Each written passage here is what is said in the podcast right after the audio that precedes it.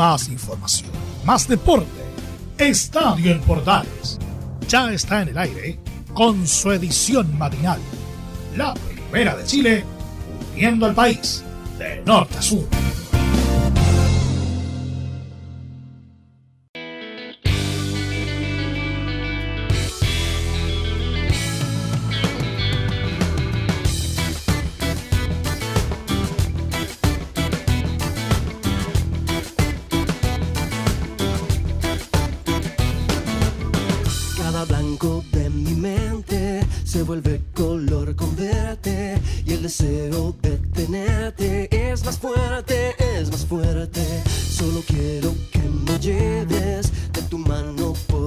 Principios de los 2000 y sonaba esto en las radios. Juanes nos acompaña para el arranque de Estadio en Portales, edición matinal correspondiente a esta jornada. ¿Cómo les va? Espero que muy bien. Iniciamos una nueva edición de la revisión matinal de informaciones a través de la Primera de Chile y nuestras emisoras asociadas a lo largo de todo nuestro país.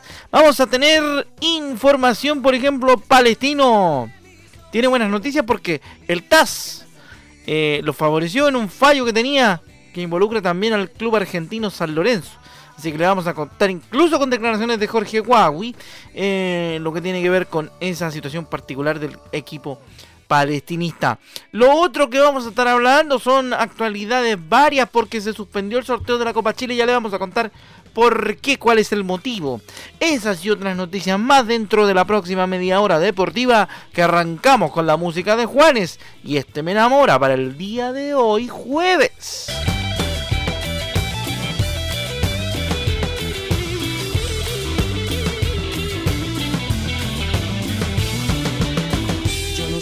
Nos metemos en la información deportiva entonces iniciando el estadio en Portales del día de la jornada. Gracias. Vamos a meternos rápidamente con esto. El tema radica en lo siguiente, señores, que hay que contar varias noticias. Partimos con lo primero. Dice se relación con la suspensión de la Copa Chile. ¿Qué pasó con el sorteo de la Copa Chile? Que se iba a realizar el día de ayer.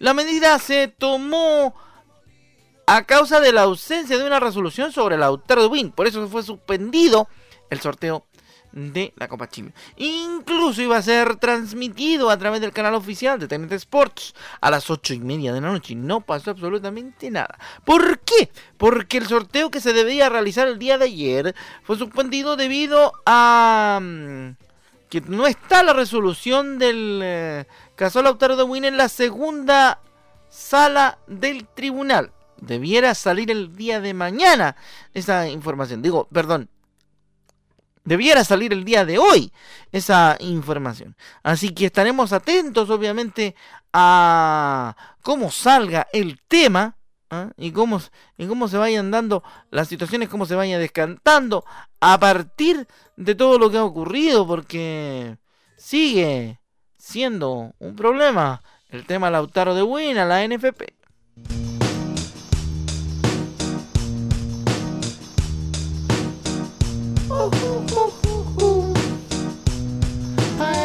I'm feeling glad I got sunshine. In a bag, I'm useless.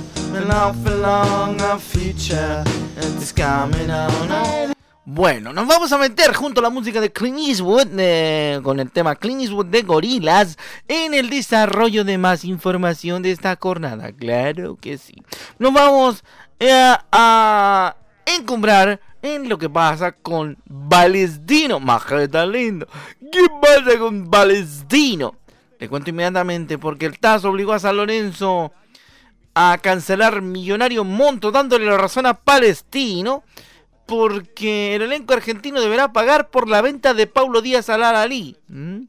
El Tribunal de Arbitraje Deportivo, el TAS, le dio la razón a Palestino en el litigio que el cuadro de Colonia mantuvo con San Lorenzo de, Almagro por la venta de Pablo Díaz al Alalí de Arabia Saudita, ante lo cual el cuadro argentino deberá pagar 2.500.000 dólares. De acuerdo a lo informado por el elenco de Colonia a través de un comunicado, comillas, el TAS le dio la razón a nuestro club reconociendo la deuda y obligando a San Lorenzo a saldar la misma en un plazo contado de 45 días. de aquella negociación Palestino no fue involucrado, por lo que exigió el pago del 50% de los derechos económicos del futbolista. Ante ello, la FIFA primero y después el TAS le dio la razón. Vamos a escuchar lo que dijo don Jorge Guagui. ¿Qué dijo don Jorge Guagui respecto al tema? En declaraciones recogidas por nuestro compañero Laurencio Valderrama, vamos a escuchar de inmediato al presidente de Palestino. En la primera, confirmando la deuda del 50% de los derechos económicos de Paulo Díaz. Lo escuchamos en Estadio Portales.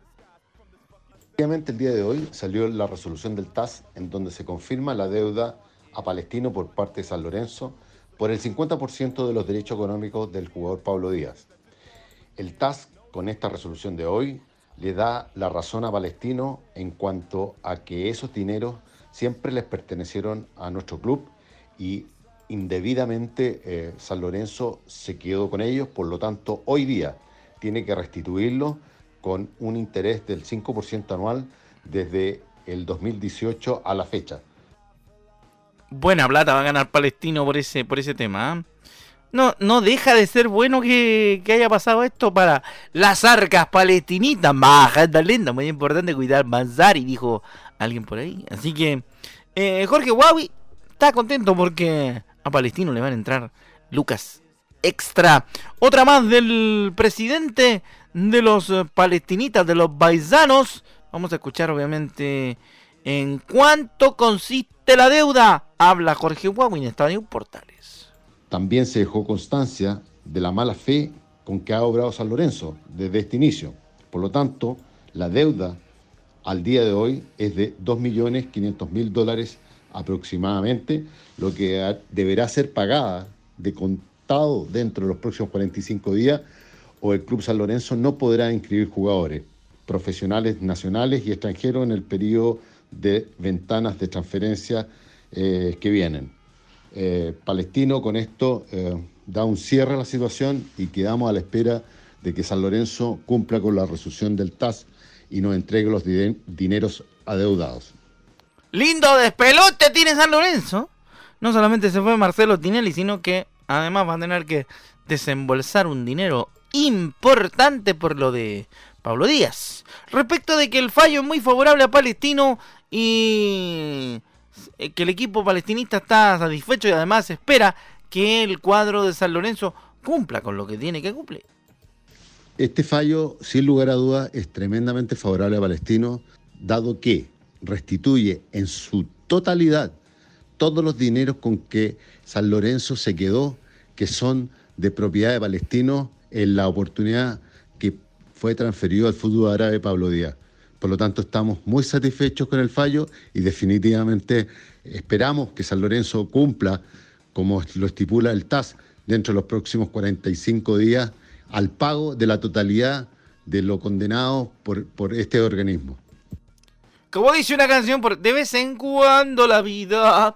Claro, a veces la vida te da buenas noticias. ¿eh? Y a la gente de Palestino, por Dios que le cae bien esa plata que le va a tener que pagar San Lorenzo. Vamos a ver si los argentinos definitivamente pagan.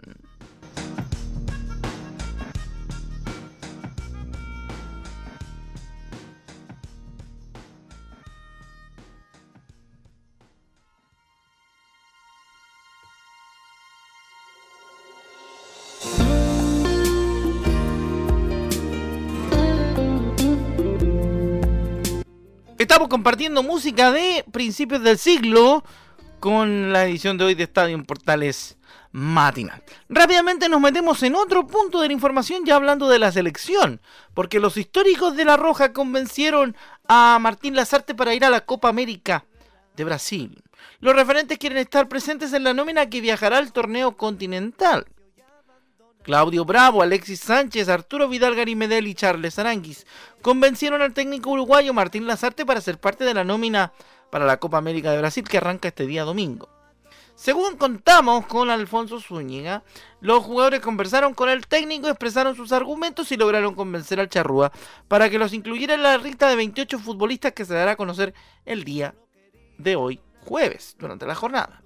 Entre sus argumentos, Medel apuntó que no tuvo una temporada tan agotadora y está en condiciones de participar en el torneo. Además que consideran que están en la recta final de sus carreras y está la posibilidad de que en Brasil disputen su última Copa América con Chile. La nómina de Chile para el torneo contará con 28 jugadores, incluyendo 5 de proyección, tal como lo anticipó el propio Lazarte desde que, desde que tomó la banca de la Roja. El debut de nuestra selección está programado para el lunes 14 de junio a las 5 de la tarde en el Estadio Olímpico Nilton Santos de Río de Janeiro ante la selección de Argentina, lo que sin duda representará una revancha de lo ocurrido en las clasificatorias sudamericanas donde el cuadro nacional consiguió un empate en calidad de visita en, Santiago del Estero 1 a 1.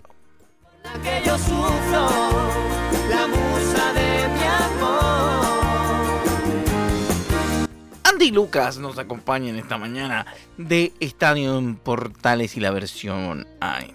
Rápidamente nos metemos en la actualidad del fútbol femenino, ¿sí? Porque la roja femenina es quien da el siguiente paso. ¿Por qué?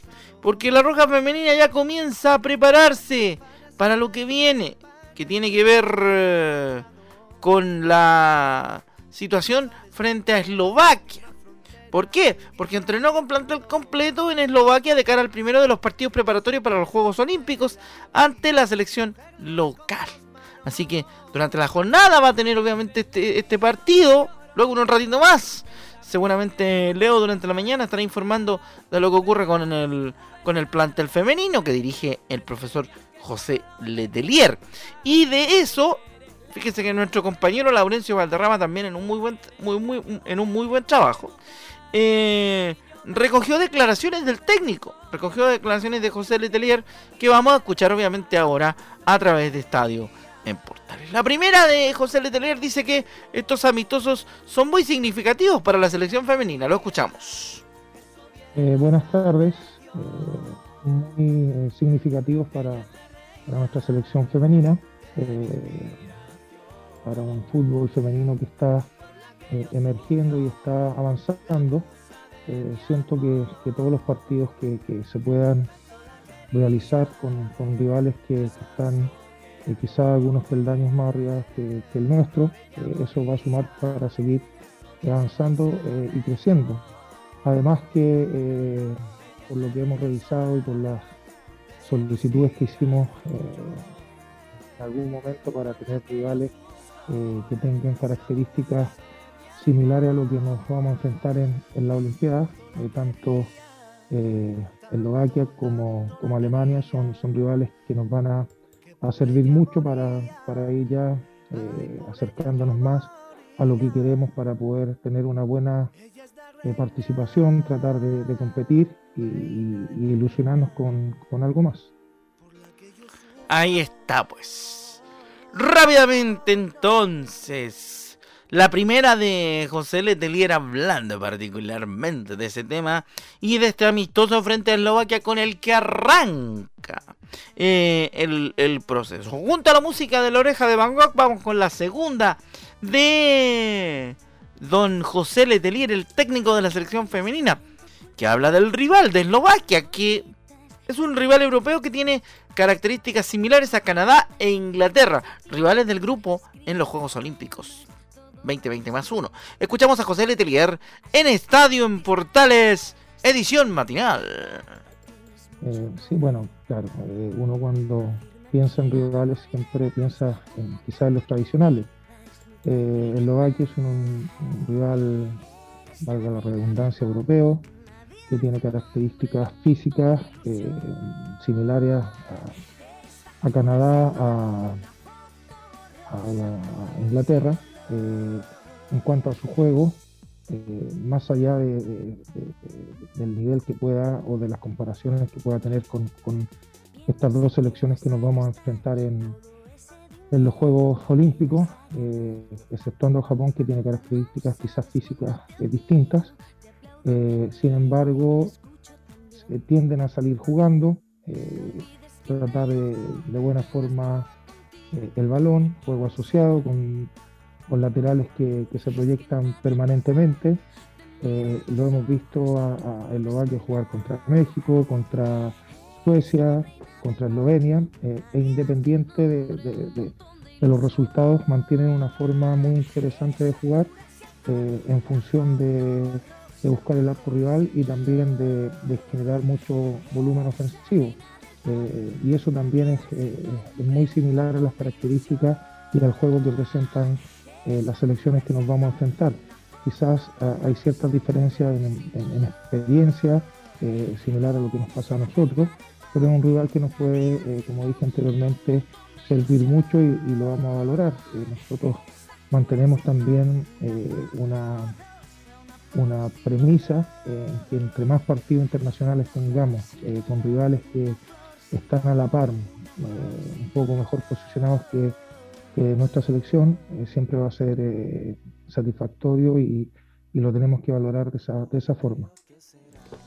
Es importante valorar entonces los amistosos que va a disputar la selección femenina de cara al eh, torneo olímpico, que ojalá tenga buenas noticias para las muchachas de la selección chilena y podamos revivir ese tiempo cuando la selección olímpica de Nelson Acosta, por ejemplo, logró una muy buena actuación en, en Sydney 2000, donde si no fuera por esa pelota de, de mi amigo Cristian Álvarez, la cosa habría cambiado.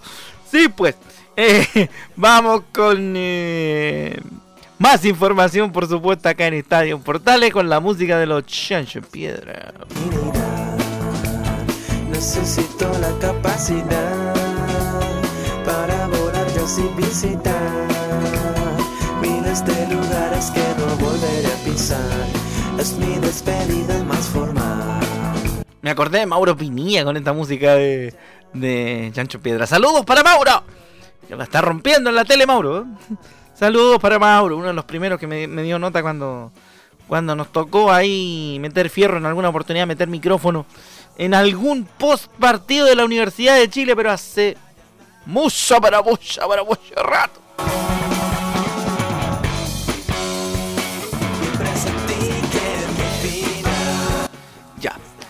Seguimos entonces con más información de Estadio Portales en esta mañana de día jueves. Mañana recuerde que viene el show del señor Juan Pedro Hidalgo. Ya que hablé de Mauricio Pinilla, vamos a hablar también de la U. Porque Manuel Mayo, nuevo gerente deportivo de la Universidad de Chile, dice que buscaremos al mejor técnico posible. ¿Ah?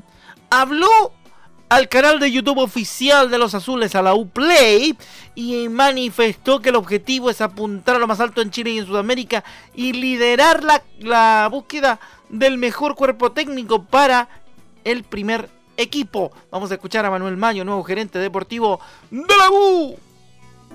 Me lo tomo con mucha responsabilidad, muy contento. Llevo cuatro años en el club y he pasado por distintas áreas muy importantes de la gerencia deportiva, como la coordinación, la Secretaría Técnica, el fútbol formativo y el femenino y me ha dado la experiencia, conocer el, cargo con distintas piezas fundamentales y estoy preparado y, contento para asumir esta responsabilidad. Se me ha encargado de generar una estructura clara de excelencia y sostenible en el tiempo, porque estamos convencidos que teniendo una gerencia deportiva fuerte y estructurada vamos a apuntar a lo más alto de Chile primero y luego a lo más alto de Sudamérica dentro de la gestión deportiva y de un proyecto deportivo muy fuerte como merece un club como la Tenemos un plantel altamente competitivo que mezcla de muy buena forma jugadores de mucha experiencia con jugadores jóvenes formados en casa. En base a eso, lideraremos la búsqueda del mejor cuerpo técnico disponible, que cumpla con los requisitos y características que, que como club nos hemos fijado. Oiga, si le resulta lo que dice, permítame, me voy a parar y lo voy a aplaudir de pie. ¿eh? Porque lo que dice bueno, eh, una cosa con micrófono, dijo el otro, pero lo que dice es muy, muy, muy llamativo para un club como la U que efectivamente merece que, que le vaya bien. Y, todos, obviamente, dentro del medio, queremos que a la U en el fondo le vaya bien. Y en ese mismo contexto, porque si le va bien a un club grande como a la U, lo mismo que decíamos el año pasado de Colo Colo en el, en el momento de mayor crisis, si a los clubes grandes de Chile les va bien, al fútbol chileno le termina yendo igual de bien porque el chorreo funciona en ese caso.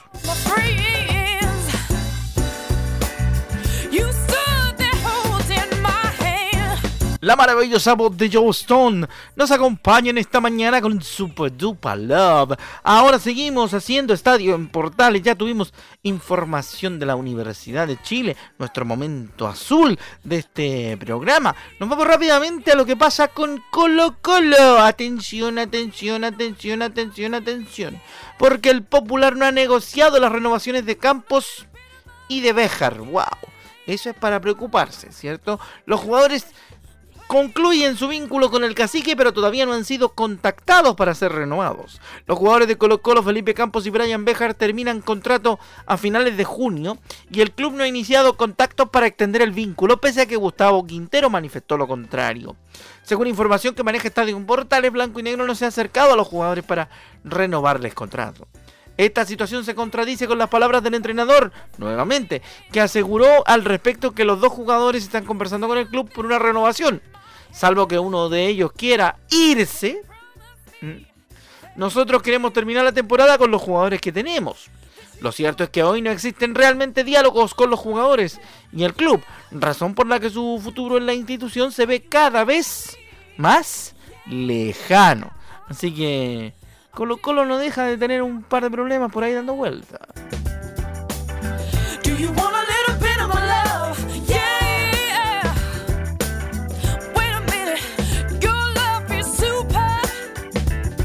Oye, no deja de ser, no deja de ser complicado el panorama en todos lados. ¿eh? La U buscando técnicos desesperadamente, Colo Colo con uno que otro quilombito por ahí. Y eh, los únicos tranquilos son los de Católica. Y todo esto con la con el agravante que no no habrá todavía Copa Chile, pues. Si todavía no sabemos el el tema de tema de lo, que va a pasar. Rápidamente nos metemos en informaciones del polideportivo. Oye, eh, vamos a mandar un gran saludo y una expresión de, de cariño, de pésame a la familia de, de un dirigente esteril realmente destacado Don Luis Cerda Castro, miembro fundador y presidente de la DIMAYOR durante 33 años, el que dejó el mencionado cargo recién el 2012. Este lunes falleció este destacado dirigente. Según informó la Liga Nacional de Baloncesto, Cerda también fue destacado dirigente del Club de Español de Talca, por eso le mandamos un gran abrazo desde Estadio en Portales a los eh, dirigentes del Quijote, falleció a los 85 años de edad. Y en 2019 el dirigente fue declarado ciudadano ilustre de Talca por su aporte en el ámbito deportivo y en la historia del español de Talca. Sus 33 años a cargo de la mm, Di Mayor se vieron manchados porque en la última etapa en la que clubes Boston College como, eh, como Boston College, Puente Alto, Deportivo Valdivia, Osorno y Castro dejaron la competencia, algo que terminó propiciando su salida, pero no deja de ser un dirigente recordable en lo que fue la construcción de la Dimayor como gran espectáculo basquetbolístico, sobre todo a mediados y a finales de los años 80.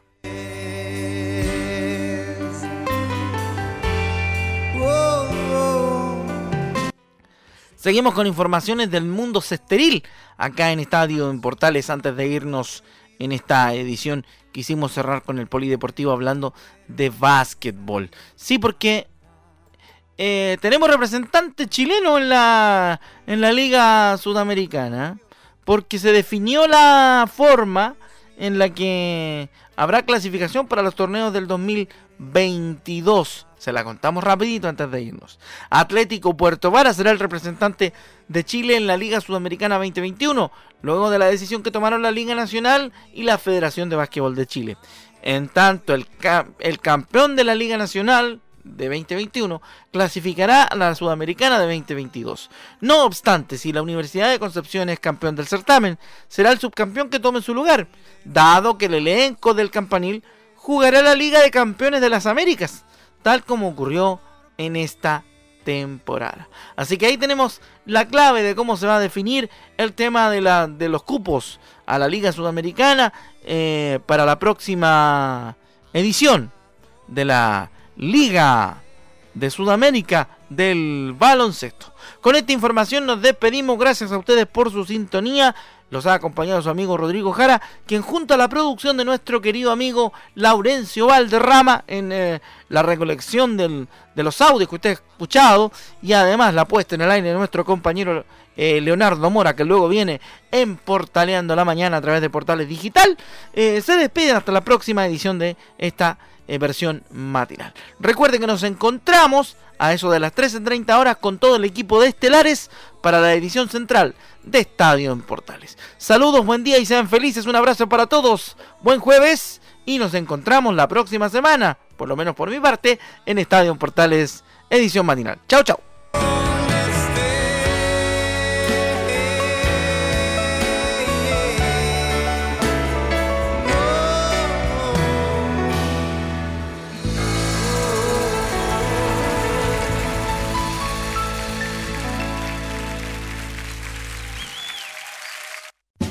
Más información, más deporte. Esto fue Estadio en Portales, con su edición matinal. La primera de Chile, viendo al país de norte a sur.